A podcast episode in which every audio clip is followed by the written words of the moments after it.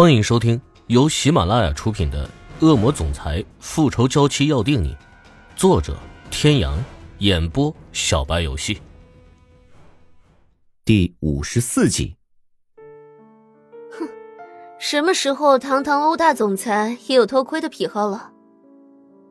清亮的、带着嘲讽的声音就那样飘进了耳朵，轻咳了一声，他推门而入。我嫉妒他。看他两眼直直的看着白团子，池小雨觉得有一种白天撞鬼的感觉。跳下床，围着欧胜天转了一圈，煞有介事的咦了一声：“欧总身上煞气这么重，应该不至于撞鬼吧？”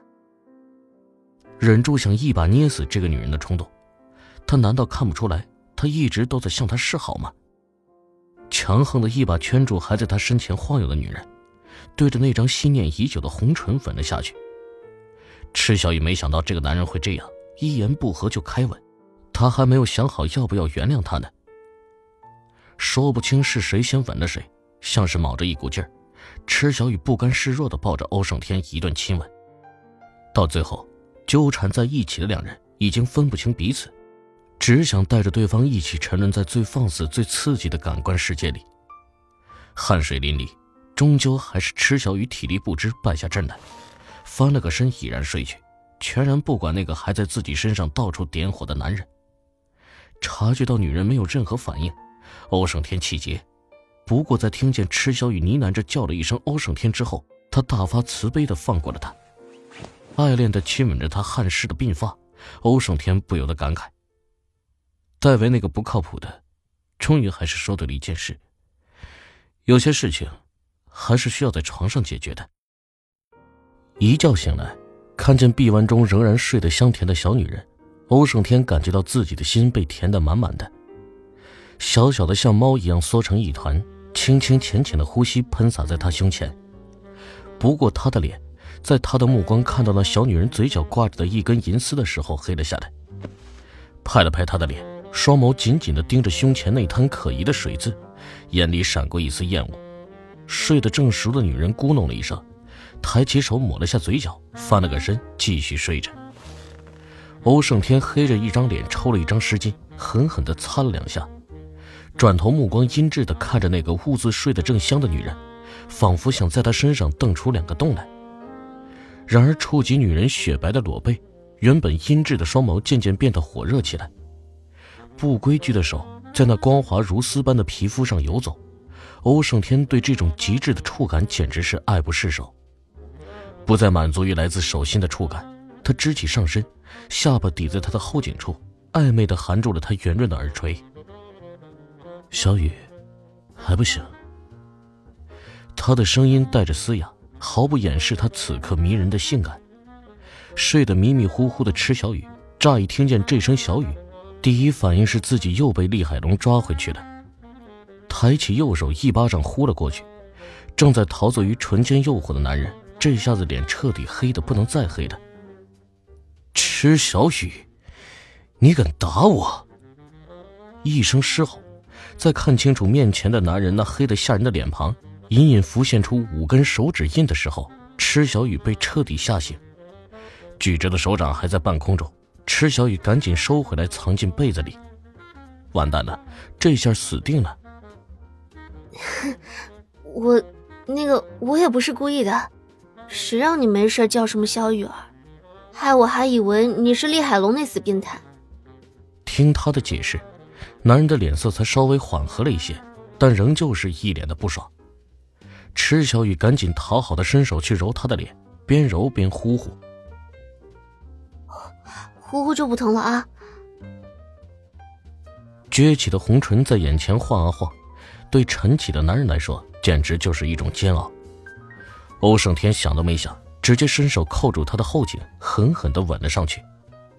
清晨的时光就在两人的玩闹到后来的交缠中度过，一世甜蜜。我饿了。一直都在做消耗体力的事情，池小雨已经饿得前心贴后背的，紧贴着男人坚实的胸膛，被男人钢铁般坚硬的双臂紧紧交缠。一丝一毫放松的意思都没有，池小雨不满的嘟着嘴抗议：“你听见没有？我饿了。男人嗯了一声，温热的气息又扑了上来。你有完没完？池小雨怒了，老虎不发威，你当姐是 Hello Kitty 啊？男人的唇留恋在她雪白的脖颈，含糊不清的吐字：“你不是说你饿的？”池小雨气急，这男人故意曲解她的意思。欧胜天，我现在真的可以确定你是被鬼附身了。是谁说的？这个男人冷酷无情，视女人为无物。再听见有人这么说，他一定会喷死他。男人的嘴不停，池小雨实在是没有力气再应付他，硬来肯定是不行的。天哥，我真的好饿，我想吃饭。明媚的大眼睛像是能滴出水来。果然，欧胜天的动作停住了。他最受不了的就是他用这种语气叫自己。正想再狠狠的亲吻一番作为补偿。手机在这时候响起。欧胜天看到池小雨明显的松了一口气的样子，使坏的捏了捏她的鼻子。多少女人排队等着上我的床，就只有你这个小没良心的嫌弃我。翻身拿过手机，喂，欧总，求求你来医院看看大姐吧，她已经两天不吃不喝，也不让医生打针，整个人。都快虚脱了，求求你！手机那边，香香哽咽的哀求。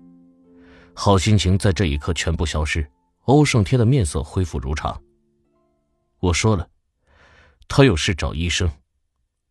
冰冷的语气透过话筒传递过去，香香一下子嚎啕大哭起来。不知道是不是手机质量不算太好，香香哭声清晰的传进了池小雨的耳中。套上最后一件衣服，他拿过欧胜天的手机。香香，你别哭了，他会去的。啊，真的。